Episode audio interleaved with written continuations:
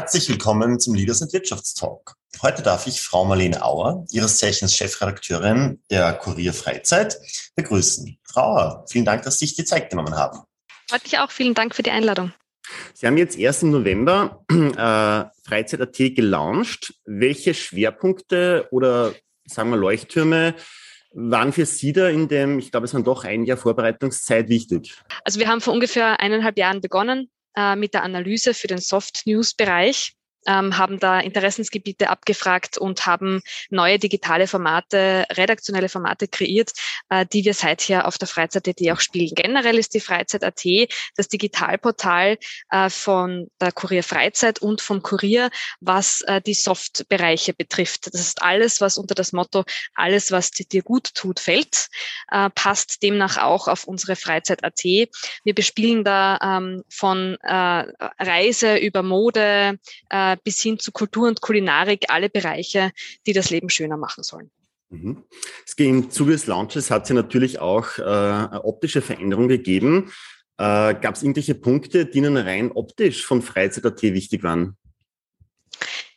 Unser Ziel war und ist, eine moderne Lifestyle-Plattform zu sein. Das ist sowohl für das Magazin, das wöchentlich am Samstag erscheint, der Fall, als auch jetzt eben auch für die Digitalplattform.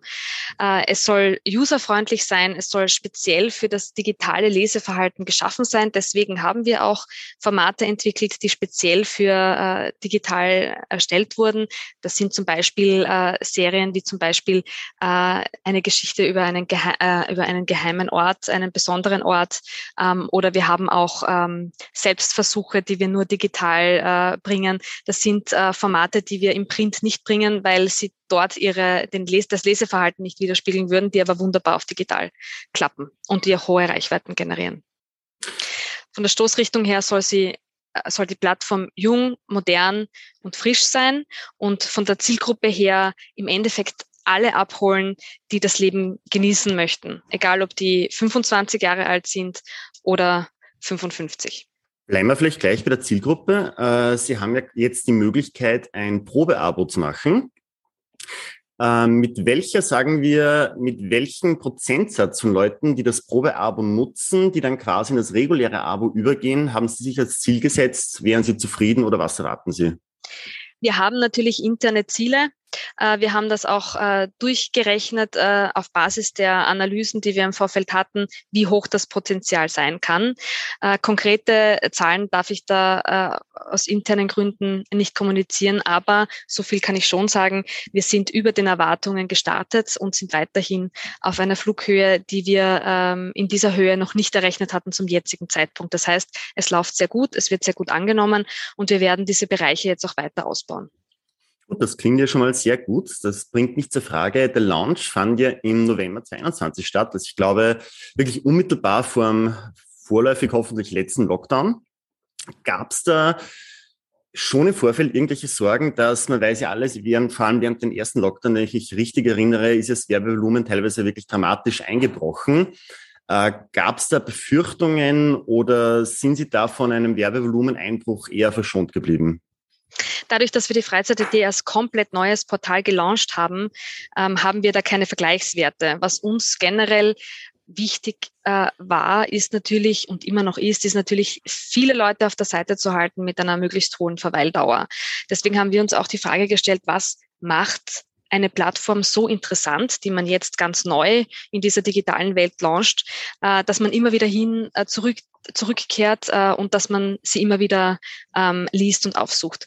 Und da haben wir im Endeffekt drei große Alleinstellungsmerkmale erschaffen, abseits vom täglichen News-Content, den wir aufbereiten, ähm, die solche Vehikel sind, die einen Mehrwert bringen, den es in anderen deutschsprachigen Lifestyle-Plattformen noch nicht gibt. Und das ist zum einen die, die Bewegtbildschiene, die wir haben mit der Freizeit mhm. Academy. Mhm. Da lernen wir von den Besten aus den jeweiligen Genres. Das bedeutet, wir haben einen Spitzenkoch, der uns das Kochen lehrt. Wir haben aber auch äh, den Thomas Morgenstern, der als Wintersportprofi uns sagt, wie wir uns auf die Skiabfahrt äh, vorbereiten können. Äh, oder wir haben auch einen Cocktail-Experten, einen renommierten Barkeeper, der uns äh, erklärt, wie man äh, den Drink auch richtig mixt. Das ist jeweils in zehn Videolessons aufbereitet, hochqualitativ ähm, und jederzeit überall anzusehen ähm, als äh, ganze Academy. Der zweite Bereich äh, ist der Reisebereich. Da haben wir ein großes Archiv äh, angelegt mit sämtlichen Reisereportagen, äh, die wir bereits hatten, aktuelle Reisereportagen und die, der wird auch ständig, das wird auch ständig erweitert, so dass man da äh, drin stöbern kann, dass man da ähm, Inspiration findet und wir haben da überall auch Insideradressen dazu gereiht. Und der dritte Bereich ähm, ist der Rezept Datenbankbereich, weil wir haben ja auch im Bereich Kulinarik große Expertise und dort finden sich tatsächlich äh, Rezepte von Spitzenköchen angereichert mit ihren Insider-Tipps, wie sie zum Beispiel die Marillenknödel so richtig gut hinbekommen. Und so ähm, haben wir uns der Thematik genähert, dass wir äh, nicht nur aktuellen Inhalt bieten, der natürlich die Basis, das Grundrauschen bietet, sondern dass wir hier Service-Elemente bieten, die eine, zu einer hohen Verweildauer führen. Und das ist natürlich für den Werbemarkt besonders interessant, ähm, weil äh, das ist ein Umfeld, das einfach nie verschwindet. Das wird einfach immer da sein. Und da tummeln sich die Leute, egal ob es Mitternacht ist oder äh, drei Uhr nachmittags, äh, genauso stark. Ähm, und es ist nicht, äh, nicht auf einmal verschwunden wie bei vielleicht einer News-Geschichte, die dann halt nach drei Wochen wieder alt wird. Äh, bleiben wir gleich, weil Sie gesagt haben, Sie haben noch Insider-Adressen bei den Artikeln. Ist es zum Beispiel möglich, also äh, machen wir ein Beispiel, sagen wir, ich lese eine Reisereportage über Albanien mhm. und äh, da ist eben die Rede von einer äh, Finca, die ein Geheimtipp ist. Ist es denn für mich auch möglich, über diesen Link oder dort direkt zu buchen? Wir setzen die Links der jeweiligen Adressen natürlich immer dazu. Buchen muss man auch selbst. Aber ob man es vielleicht irgendwann als Paket anbietet, weiß ich noch nicht. Okay. Jetzt äh, kurz zu Ihrer Person selber. Sie sind gerade mal 34 Jahre und sind jetzt das dritte Mal Chefredakteurin. Also ich glaube vorher beim Falstaff, danach beim Horizont und jetzt eben mhm. bei Freizeit.at. Mhm. Äh, ich bin 33 und war noch äh, nirgendwo Chefredakteur. Was muss ich denn machen oder was muss man denn können, um das in doch relativ jungen Jahren zu schaffen? Einen langen Atem haben, eine Leidenschaft für die Thematik und für die Medienwelt an sich und immer äh, aufmerksam bleiben, was die Trends im Mediennutzungsverhalten sind. Die Medien haben vor zehn Jahren, als ich die erste Chefredaktion übernommen habe, ganz anders funktioniert als heute. Es sind viel mehr Tools dazugekommen, technisch, aber auch im Social-Media-Bereich. Ähm, Menschen heutzutage konsumieren Nachrichten anders, sowohl im Sinne der Hard- und der Soft News, aber auch der Magazinbereich funktioniert ganz anders. Äh, man muss die Menschen heute viel mehr abholen als früher. Man muss äh, das, die Marke ähm, aufladen, in Verbindung bringen mit verschiedenen Geschäftsfeldern, so dass man immer wieder äh, zur Freizeit in gedruckter Form, aber auch zur Freizeit.at als in digitaler Form zurückkehrt, so dass man irgendwo ein Markenvertrauen hat das ist meine Überzeugung, dass es äh, ganz stark darum geht, dieses Markenvolumina aufzuladen, generell im Mediengeschäft. Mhm. Dann vielleicht, äh, was äh, ist, gab es irgendwelche Themen, irgendwelche Themenbereiche, irgendwelche Artikel, wo Sie überrascht waren, dass das die Leser jetzt ähm, so sehr interessiert, also wo Sie vielleicht nicht damit gerechnet hätten? Immer wieder. Also wir tracken ja unsere Geschichten digital mit und wir sehen ja auch, welche Geschichte wie gut abschneidet, performt, wie viele Klicks sie bringt, wie lange die Leute ähm, auf der Seite bleiben, auch wo sie aussteigen.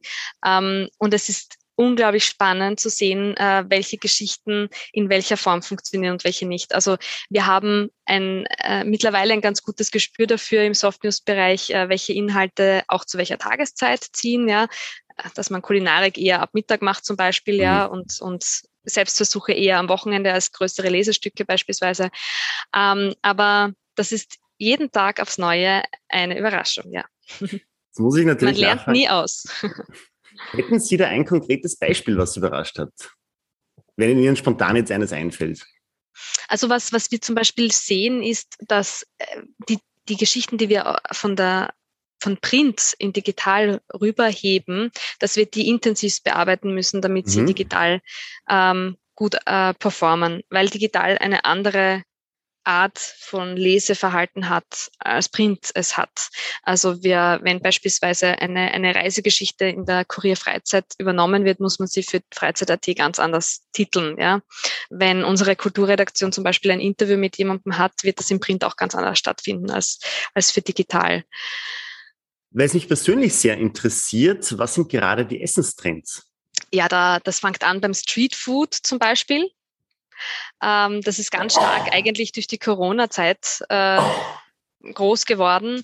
Ähm, da gibt's mittlerweile wirklich auch unter anderem Würstelstände auf höchstem Niveau. Ähm, das ist ein großer Trend. Ähm, ein weiterer Trend ist das ganze Thema mit Nachhaltigkeit, ja, also im Sinne von hochwertigen Zutaten, Zutaten aus der Region, aus der Saison. Das hat die letzten Jahre schon ein bisschen begonnen, wird jetzt aber, wird jetzt aber äh, noch stärker. Und ähm, als dritten Trend vielleicht äh, im Kulinariksektor würde ich ja, würde ich vielleicht äh, eher so diese Vermischung von, von Restaurant und Bistro sehen. Also es mhm. ist ja mhm. dieses ganze Thema Tapas gab es ja schon immer, aber äh, dieses Sharing, was jetzt in vielen Restaurants tatsächlich gang und gäbe ist, das ist jetzt tatsächlich ein Konzept, das von vornherein bei vielen Lokalen äh, kommuniziert wird. Und das, glaube ich, kommt auch ein bisschen aus dieser, äh, aus den letzten Jahren, wo man ähm, wieder mehr aufeinander zugeht, wo man den Kontakt ein bisschen wieder mehr sucht zueinander. Ich glaube, dass Essen etwas sehr Kulturelles ist ähm, und dass das viel mit dem Zeitgeist zu tun hat. Mhm. Und das ist das Sharing-Modell ist eins davon, glaube ich auch. Ja. Also das mit Essen und Zeitgeist äh, habe ich sogar mal eine Studie darüber gelesen. Das ist ein ganz spannendes Thema, also kann ich nur unterstreichen. Äh, man spricht ja oft in Zeiten der Krise vom sogenannten Eskapismus, also quasi, weil man so mit Problemen äh, andauernd zugebombt wird, nach medial überall zubekommt, dass man sich quasi einen gewissen Ausgleich äh, sucht. Könnte man sagen, dass das bei Freizeit.at der Fall ist? Ja, das glaube ich, äh, absolut der Überzeugung bin ich. Ich höre das auch als Feedback von unseren Lesern und Usern. Äh, da wird die heile Welt sehr geschätzt. Einfach dieses Abtauchen in eine andere Welt, ja, auch dieses Träumen, äh, dieses sich inspirieren lassen und auch dieses vielleicht schwelgen in, in Thematiken, an die man vielleicht sonst nicht rankommt, auf die man äh, sonst nicht gestoßen wäre. Äh, wir möchten da wirklich ein Stück äh, Erholung bieten, ein Stück Urlaub und ganz bewusst äh, einen Kontrapunkt schaffen zur, Krisenfre äh, zur Krisenzeit, die leider Gottes in den letzten Jahren uns ja stark getroffen hat. Äh, Abschlussfrage. Jetzt sage ich mal, einer unserer Leser liest das jetzt und denkt sich, boah, ich habe letztens einen so netten Urlaub in einem Land gemacht, das jetzt touristisch gar nicht so erschlossen ist, glaube ich, könnte ganz gut schreiben und würde irgendwie gerne für Freizeit.at eine Reisereportage schreiben. An wen müsste er sich da melden? Direkt bei uns in der Redaktion. Dann äh, im Endeffekt kommt äh, jeder, der interessiert ist, an einer Geschichte für die Freizeit zu schreiben, äh, ja zu mir und dann sprechen wir darüber, was genau die Geschichte war. Und ähm, ja, ob, ob man bereits im Bereich Reisejournalismus tätig war. Weil ähm, natürlich braucht man da ein gewisses Handwerk, um eine Reisereportage auch gut gliedern zu können und gut schreiben zu können. Wir arbeiten schon mit vielen freien Autoren im Reisebereich, ähm, aber auch mit natürlich mit unseren fix angestellten internen Redakteuren. Ähm, das ist eine gute Mischung. Wir haben da einen sehr stabilen Pool an ständigen Autoren, die immer wieder mal in unregelmäßigen Abständen für uns äh, Stücke aus äh, allen Teilen dieser Welt liefern. Ähm, und das macht auch diese Abwechslung aus, die wir brauchen. Gut, Frau, dann bedanke ich mich ganz herzlich für das Gespräch. Dankeschön.